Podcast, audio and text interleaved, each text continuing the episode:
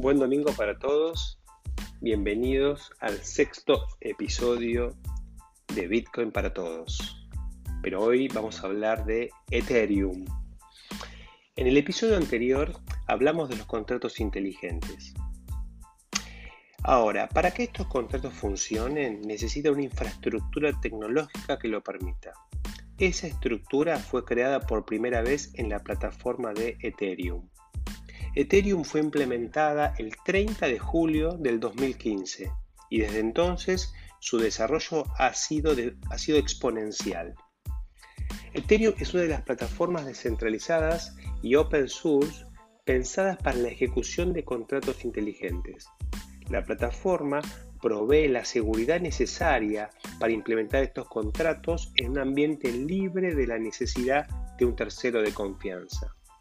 En esencia, al igual que Bitcoin, es una base de datos pública que registra transacciones digitales inmutables de forma descentralizada y sin necesidad de un tercero de confianza.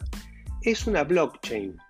Utiliza las mismas tecnologías que Bitcoin, la criptografía, el concepto de base de datos descentralizada, la prueba de trabajo, es de código abierto y por lo tanto representa, al igual que Bitcoin, una verdad única, global y pública para todos.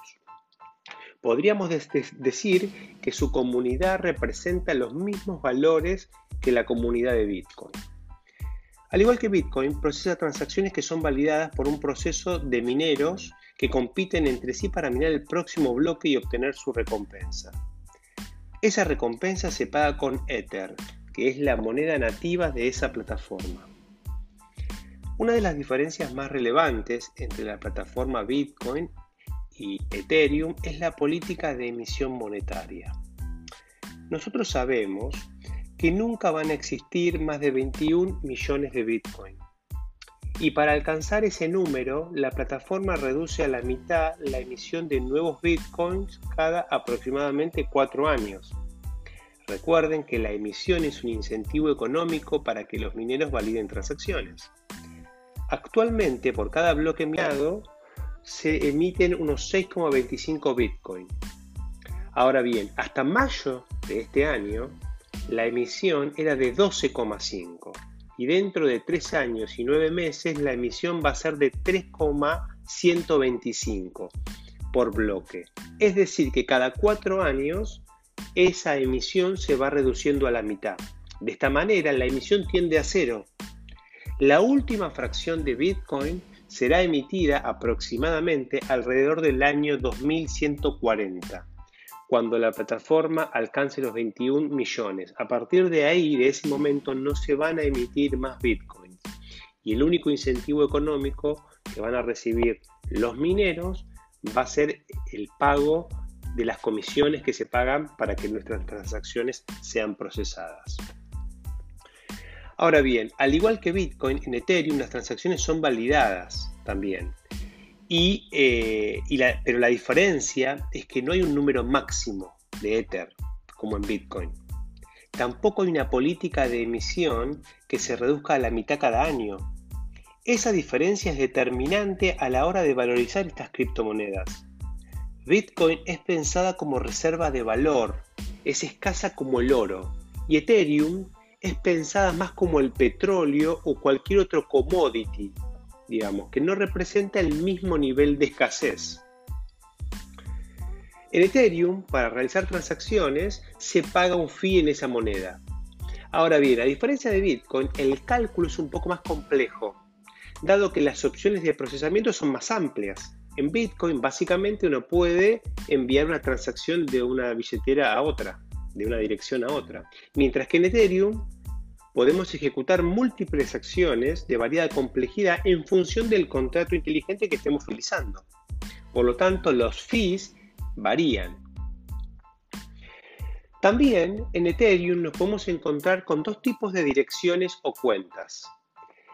Hay unas direcciones que se llaman cuentas de propiedad externa, que son muy parecidas a las que tenemos en Bitcoin, y hay otras que se llaman cuentas de contrato. Las cuentas de propiedad externa básicamente tienen la misma lógica que las eh, direcciones de Bitcoin y se basan en las claves públicas y privadas para ser creadas. Y sirven para generar transacciones a voluntad y obviamente que esas transacciones tienen que ser firmadas con la clave privada.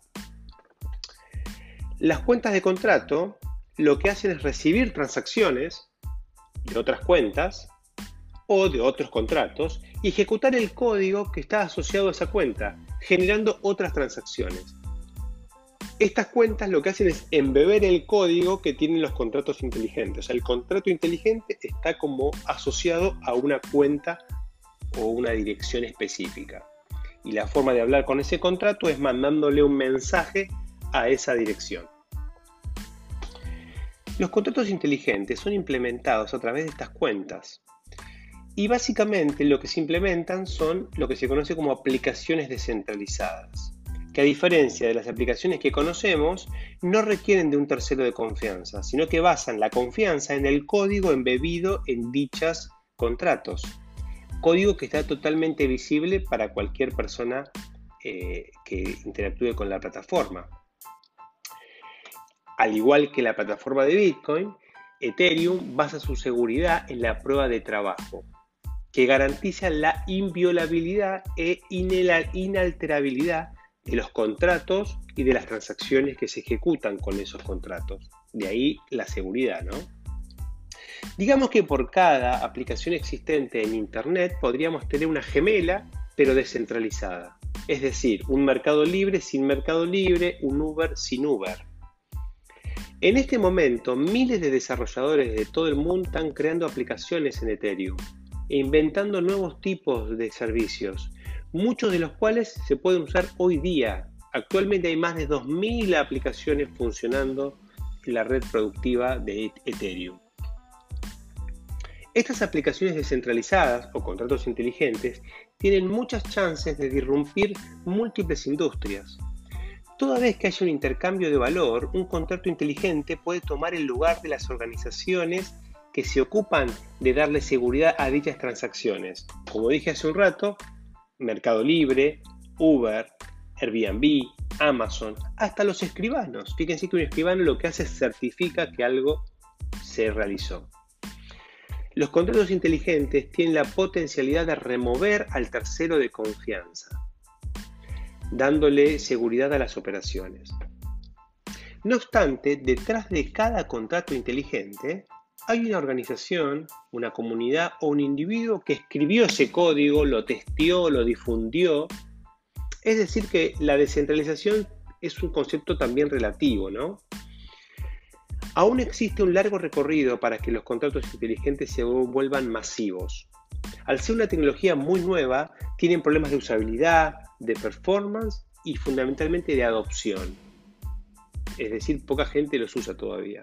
No obstante, ya están disrumpiendo algunas industrias, entre ellas la financiera, creando todo un ecosistema de aplicaciones descentralizadas en el ámbito denominado finanzas descentralizadas o DeFi, como se le suele decir. Actualmente la plataforma está en un proceso de migración a su nueva versión 2.0, donde se modifica el protocolo de consenso que le da seguridad y se implementan redes paralelas llamadas shards que le dan mayor escalabilidad, velocidad y performance. Hoy tenemos una sola red de Ethereum, bueno, estas redes van a ser paralelas, va a haber como muchas redes en paralelo, eso le va a dar mucha más velocidad. Un dato curioso, por lo menos para mí, digamos, y para los porteños, es que la última versión de prueba de Ethereum 2.0 se llamó Medala, como el nombre de la estación de subte de la línea E de Cava, llamada Medalla, que en realidad es medalla milagrosa, digamos. Eso no sé por qué, pero, pero es un dato interesante. A mí me llamó la, atención que lo nombren eh, haciendo referencia a esta estación de subte.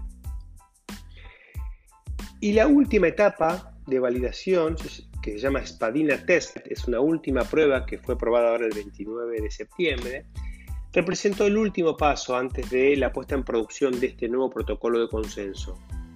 La idea del testeo fue probar el depósito de Ether para convertirse en un nodo validador y cómo setear ese nodo.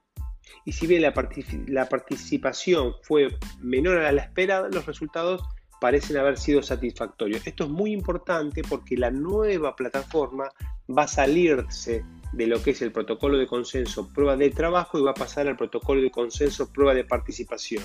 Este nuevo protocolo de consenso lo que necesita básicamente es que los eh, validadores, en lugar de asignar recursos eh, para poder, digamos, minar bloques, lo que tienen que hacer es dejar depositados 32 Ether en contratos de validación que son utilizados básicamente para eh, dejar en garantía ante el, mal funcionamiento de ese nodo validador. Eh, esto básicamente se hace porque la prueba de trabajo tiene dos principales problemas. Uno es la escalabilidad. En la prueba de trabajo los bloques tienen que ser secuenciales, por lo tanto hay una capacidad muy finita de procesar altos volúmenes de transacciones por unidad de tiempo. Y el otro tema es la, accesibilidad.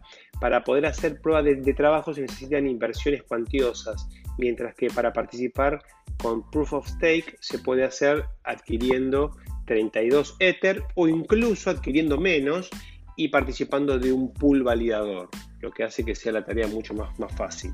Eso se llama eh, validación as a service.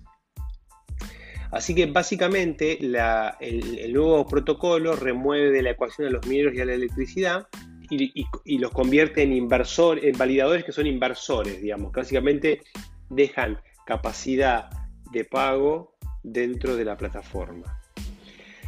Bien, eh, esto es muy importante dado que le va a dar mucha más escalabilidad a esta nueva plataforma. Así que bueno, esto fue todo. Espero que les haya interesado. Más adelante voy a seguir haciendo episodios acerca de Ethereum, digamos que es una nueva tecnología, no solamente vamos a hablar de Bitcoin. Y bueno, espero que tengan un buen domingo y nos escuchamos el próximo domingo. Saludos a todos.